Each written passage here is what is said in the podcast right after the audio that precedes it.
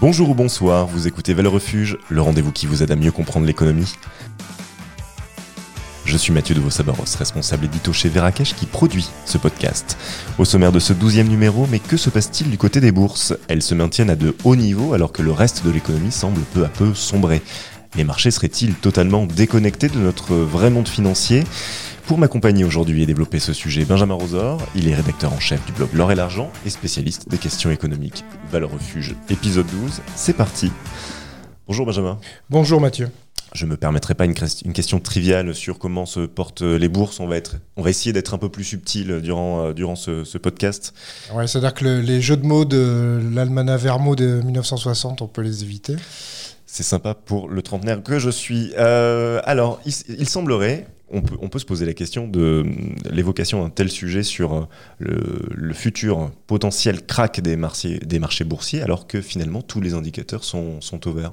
Alors effectivement, on voit. Alors c'est une, sorte de, bruit euh, ambiant de personnes euh, plus ou moins expertes qui affirment qu'il va y avoir un crack boursier. Alors pourquoi il y aurait un crack boursier? Tout simplement parce que pour l'instant, euh, la bourse et les indices différents selon les places de marché sont plutôt très hauts. et donc les gens ont l'adage habituel, les cours ne montent pas jusqu'au ciel, comme les arbres. Donc, c'est pour ça que les gens se pressentent en fait qu'il va y avoir un moment, une, sans doute, euh, une correction qui sera plus ou moins forte. Alors, euh, ceux qui sont pessimistes parlent de crack boursier et ceux qui sont euh, plus optimistes parlent de correction nécessaire quand il y a eu une longue, très très longue augmentation, puisque ça fait 20 ans hein, finalement que les indices boursiers sont plutôt en augmentation avec des des cracks euh, de temps en temps. On l'a vu en 2008, euh, on l'a vu euh, au départ de certaines crises. On, sent un peu là depuis six mois que ça baisse, mais ça baisse pas violemment non plus. Hein. on sent une hésitation qui est plutôt avec une tendance plutôt baissière, mais depuis six mois. Effectivement, là, on va, on va reprendre les chiffres, on va regarder dans le, dans le rétroviseur, plus 10% sur un an pour le Dow Jones, mais ça fait plus 119% sur les dix dernières années. Côté CAC 40, on est à plus 15,3% euh, sur l'année, mais plus 63% sur les dix dernières années. Côté Nasdaq, plus 24,6% euh, sur un an, plus 240% sur, euh, sur 10 ans. effectivement, là, c'est stratosphérique comme, augmentation. Sur quoi se basent les marchés finalement pour se dire, OK, on peut y aller, c'est la fête oui, parce qu'en fait, quand on regarde 2008, 2008 après les subprimes, euh, la finance est à plat, elle est, tombée quand même. On est à 7000 points sur le Dow Jones et on arrive euh, à 33 000 points aujourd'hui, avec même une montée à 36 000 points euh, il y a quelques mois. Donc effectivement, on peut, si on estime que la valeur boursière euh, équivaut à la valeur des entreprises, ça voudrait dire que euh, les entreprises ont, capitalisé, ont, créé de la richesse de manière euh, énorme.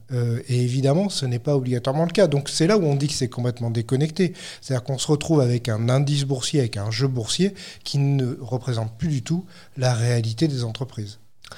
On, va justement parler de la situation économique euh, de, ce monde.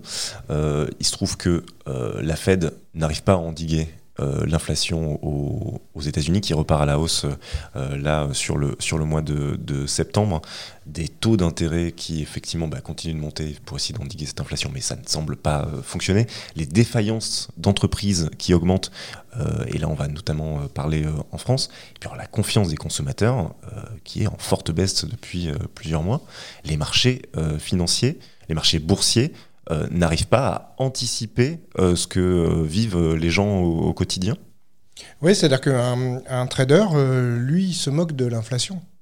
alors que le Français qui va faire ses courses, lui, ne se moque pas de l'inflation parce qu'il voit que ça coûte soit de plus en plus cher, soit qu'il est obligé d'acheter de moins en moins. Donc la réalité de l'inflation, elle est ressentie par euh, les consommateurs et elle n'existe que comme un indicateur supplémentaire, comme un élément à prendre en compte pour un trader. C'est là où il y a une vraie différence. Donc quand vous dites, et vous avez raison de le dire, que les gens commencent à, notamment en France, parce que France, en France c'est le premier réflexe, c'est de, réépargner, de refaire le matelas de sécurité, euh, parce que euh, ne sait pas de quoi euh, demain sera fait. Et pour l'instant, les jours ont l'air d'être plutôt sombres, en tout cas dans l'esprit des gens. mais pour les traders, que ça monte, que ça baisse, à partir du moment où ils ont fait les bons choix, ils gagnent de l'argent. On le sait bien. Euh, on en a même vu euh, euh, s'enrichir pendant les subprimes. C'est-à-dire quand tout allait très très mal, certains allaient très très très très très bien. Et, la réalité aussi, c'est que le premier semestre 2023 pour les entreprises a été plutôt bon. Les résultats qui tombent sont plutôt bons. tout simplement parce qu'il y a eu l'inflation. Donc c'est le premier effet de l'inflation. C'est comme les prix augmentent, bah, certains en profitent pour augmenter leurs prix et leurs marges. Euh, et donc, bah, les résultats sont, bons. Au deuxième semestre, on peut estimer que ce sera à peu près la même chose. Euh, la chose à anticiper, c'est euh, bah, en 2024, que va-t-il se passer euh, Il ne faut pas être très très éloigné des milieux économiques pour euh, savoir que de nombreuses entreprises sont en train d'anticiper des difficultés. Euh, il commence à y avoir un certain nombre de plans sociaux, on, ne renouvelle plus les contrats, etc., etc. Donc on voit bien que des chefs d'entreprise sont en train de se dire, on en voit dans le e-commerce, on en voit les startups n'arrivent plus à lever de fonds ou, ou beaucoup plus difficilement. Donc il y a quand même un, état d'esprit du monde économique, pas du monde de la finance, qui est beaucoup plus pessimiste que le monde de la finance, qui lui continue à faire euh, son petit business euh, euh, ben, en achetant plus qu'en vendant, donc les prix des actions augmentent. Et pour revenir sur le particulier, effectivement, la Banque de France vient de publier les chiffres de la collecte sur les livrets réglementés. Euh, les records sont battus, sont, les records sont faits pour être battus, mais effectivement, il semblerait qu'il y ait une, vraie euh, peur des, consommateurs euh, dans les, semaines, les mois, les mois qui, viennent. Pour revenir sur cette histoire de, de crack des, marchés boursiers, on imagine bien qu'il y a certains acteurs économiques qui essayent de tirer la sonnette d'alarme ou en tout cas de, faire de la pédagogie sur, sur ce sujet. On, on en connaît chez Valeurs Refuge. Oui, alors il y a un certain nombre d'économistes qui, euh, alors souvent on leur reproche euh, de euh, crier au loup un peu trop souvent, c'est-à-dire que à force de crier au loup, bah, le jour où ça survient, ils peuvent très très facilement dire je vous avais prévenu. donc effectivement, il y a des, gens qui ont cette posture-là. on va les citer. Marc Touati, Marc Touati par exemple, qui est aujourd'hui extrêmement remonté sur cette situation économique qui lui, lui considère que ça va très mal se passer et à assez court terme. Donc il fait, euh, dans chacune de ses vidéos, il va expliquer, il va montrer euh, les défaillances, il va montrer l'augmentation des prix de l'énergie, il va montrer des choses comme ça, il va montrer que l'inflation euh, perdure, que malgré la hausse des taux d'intérêt, bref, c'est des éléments qui sont relativement concrets quand même. Hein. Là, on part sur des, choses concrètes. Et lui, bah, il fait partie des gens qui disent que bah, sur le coup, la bourse est complètement déconnectée de cette réalité-là. Et puis il y en a d'autres qui sont. Euh, euh, alors il y, en a un qui, qu'on connaît parce que euh, Monsieur Artus avait déjà en 2008 avait dit dans une lettre plus ou moins confidentiel euh, de son employeur, euh, qui est une banque, euh, que la Tixis. la Tixis, et que les subprimes n'allaient pas toucher le monde de la finance, en tout cas n'allaient pas mettre le monde de la finance à plat. Donc c'était une sorte de prévision extrêmement réussie. là aujourd'hui, on, on, le voit de temps en temps intervenir et il dit toujours, en fait, ça va pas être dramatique. Euh, bon, après, moi, je, comprends hein, dans la posture d'un banquier, d'un ancien banquier, d'un banquier euh, consultant ou conseiller, euh, qu'on ne fasse pas peur aux gens, ça me semble à peu près raisonnable aussi. Hein, il faut pas, En fait, il annonce une dégradation légère, c'est-à-dire le plus optimiste d'entre tous. Patrick Artus, pour le, citer, lui-même dit effectivement ça risque d'être un peu douloureux, mais pas au point de totalement craquer. Ça, c'était pour, les, pour les, deux points les deux points de vue. Là où par contre on observe une sorte de crack. Alors c'est pas dit tel quel, mais, euh, euh, en observant euh, ce qui se passe dans le monde de la finance et sur les marchés, on se rend compte. C'est le marché des obligations, c'est le marché obligataire. C'est-à-dire le marché qui est considéré comme le plus sûr euh, l'actif le plus sûr, euh, puisque ce sont les obligations, les obligations d'État notamment. hein. Donc c'est quand on achète de la dette d'un État. Un État est réputé euh, normalement, alors surtout si c'est les États-Unis ou les États européens, les grands États européens est quand même réputé pour ne jamais défaillir. Donc quand vous, vous prêtez votre argent ou que vous achetez de la dette et qu'on vous dit on va vous rembourser quand on aura acheté euh, quand, quand vous aurez acheté cette dette, euh, on le croit. Voilà, c'est en clair, euh, c'est du euh, AAA plus plus plus plus plus. Euh, sauf que euh, là, on est dans un phénomène qui est euh, extrêmement intéressant. Euh, c'est qu'on a des obligations et des emprunts d'État à 10 ans qui ont été euh, achetés il y a 10 ans, ou 8 ans, ou 7 ans. Euh, et il y a 7 ans, les taux d'intérêt, ils étaient entre euh, moins 1 et plus 1. Euh, donc ça ne rapportait pas grand-chose, mais au moins on ne perdait pas son argent. Et puis depuis 6 mois, un an, euh, les mêmes euh, obligations, les mêmes emprunts d'État sont proposés non plus à entre moins 1 et plus 1, mais à plus 4, voire plus 5. Et donc là, on est dans un phénomène qui est très intéressant, c'est que les emprunts euh, d'État, les obligations d'aujourd'hui, sont entrés en concurrence avec les obligations d'hier. Et c'est comme ça que euh, les banques californiennes euh, SVB, on a dit qu'ils n'avaient rien appris euh, du crack de 2008. Mais en fait, SVB, clairement, ils font pas de bêtises. Ils prennent l'argent de leurs clients et ils disent on va les, le placer, cet argent, sur les choses la plus sûres euh, au monde, à part l'or, on va dire. En tout cas, ils, décident de placer l'argent en, en obligations. Et il se trouve que ces obligations, ben, en fait, elles deviennent invendables. Parce que les nouvelles obligations, les concurrents, c'est que moi, je ne vais pas acheter un truc qui peut rapporter moins 1 ou plus 1, alors que je peux acheter la même chose avec le même niveau de risque à plus 4. Et donc, on se retrouve avec, euh, à ce moment-là, des obligations qui, euh, au lieu, euh, quand elles- un, indice 100, bah, on pouvait les revendre qu'à 80. Donc, évidemment, c'est une vraie perte. Bon, il se trouve que finalement, euh, l'État américain a dit non, non, non, on vous les rachètera au bon prix, euh, parce qu'il fallait euh, notamment sauver le consommateur. C'est ce qu'ils ont choisi. Ils n'ont pas sauvé les banques, mais ils ont choisi euh, les clients de, ils ont choisi de sauver les clients, la fortune des clients des banques. Le, le crack obligataire, puisqu'on va, l'appeler comme ça, c'est dramatique pour les finances publiques. Alors, je, pense notamment aux finances de la France, puisque le coût de la dette va passer de 35 à 75 milliards d'euros d'ici à 2027. On pense à d'autres pays qui sont très endettés en Europe, comme euh, l'Italie par exemple, ou prenons un autre exemple, un pays beaucoup moins endetté que, nous, l'Allemagne, qui vit une période de récession euh, économique euh, actuellement. On se dit que potentiellement, en fait, tout ça va tirer la zone euro dans une situation financière dramatique. Même du côté de la BCE d'ailleurs, enfin c'est compliqué par rapport à toutes les obligations qui ont été, qui ont été émises ju- jusqu'à présent. Ce qui fait dire à, certaines personnes que euh, les taux d'intérêt n'augmenteront pas plus. Euh, notamment pour cette raison-là. C'est-à-dire que les taux d'intérêt, plus ils augmentent, plus euh, les dettes des les, États ont du mal à, emprunter pour financer leurs dettes et leurs déficits. Donc normalement, les taux d'intérêt devraient ne pas monter plus que là où ils sont. Pour être transparent avec nos, nos auditeurs, on, enregistre euh, jeudi matin, jeudi 19 octobre euh, à 11h. Euh, Jérôme Powell, le, directeur de la Fed, parle à 18h heure française, sans doute, alors on va pas trop s'avancer, pour annoncer la fin de l'augmentation des taux ou à minima, enfin la stagnation à, au niveau actuel, c'est-à-dire 5,5%. Alors, ce que vous êtes en train de faire là, Mathieu, c'est très intéressant. C'est que vous êtes en train de, de parler comme un trader. C'est-à-dire que vous êtes en train de nous faire une anticipation sur, un, tru- sur une information qu'on n'a pas du tout. Et en fait, c'est exactement ce que fait la bourse depuis euh, toujours.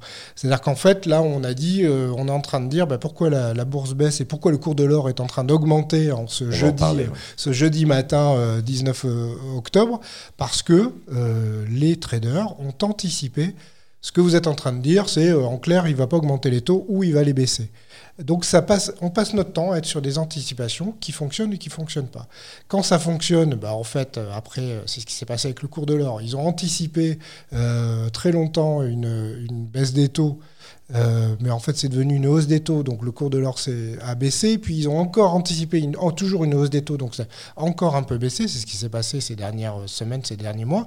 Et puis là, maintenant, ils sont en train de dire non, mais en fait, il va arrêter d'augmenter les taux, donc il va laisser, donc le cours de l'or remonte. Sincèrement, c'est insupportable en fait. C'est-à-dire qu'on est euh, soumis à des gens qui euh, passent leur temps à anticiper pour pouvoir influencer les indices, les marchés et les actions et les matières premières pour pouvoir faire de, l'argent. C'est-à-dire que c'est vraiment de... Il faudrait arriver à se couper de ces anticipations-là euh, et à attendre que les choses se passent réellement. Là, on est vraiment dans un délire. C'est là où c'est de la déconnexion totale de la réalité.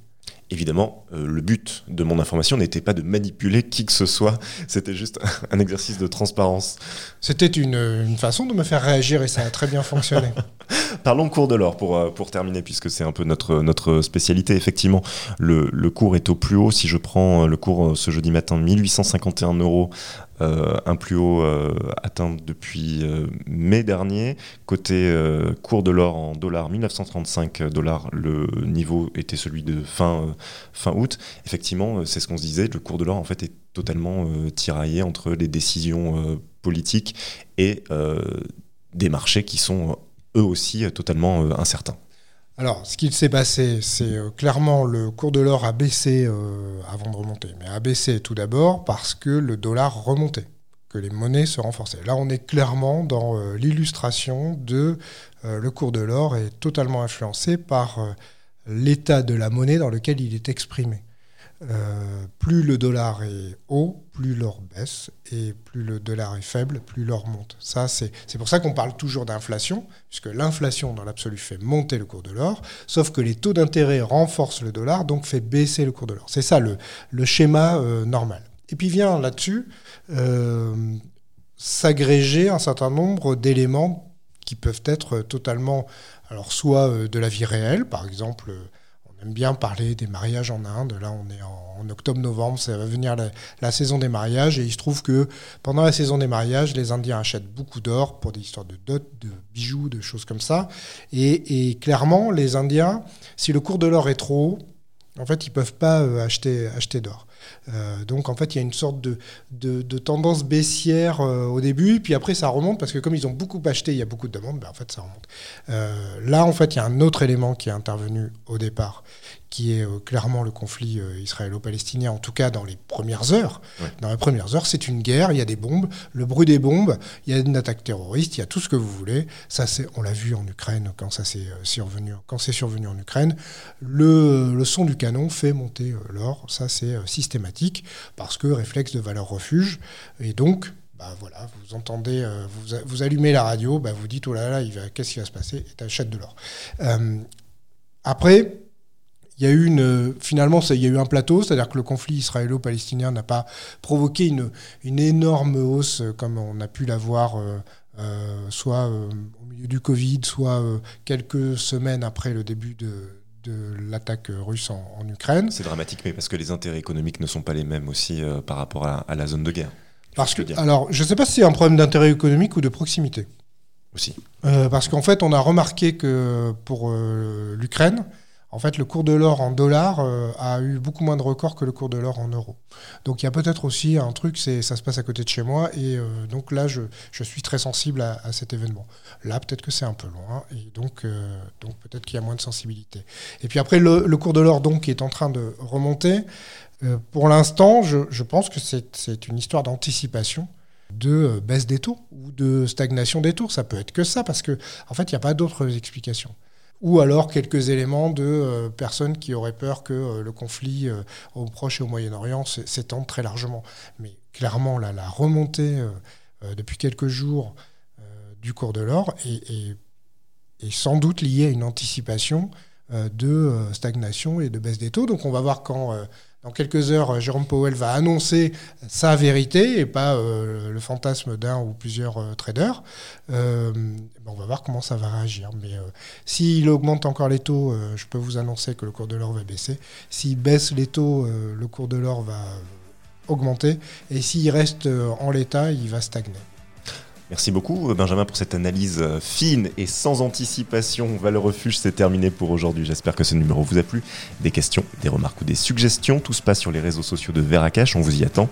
N'oubliez pas non plus de noter et de partager en masse ce podcast. Restez des investisseurs éclairés. Salut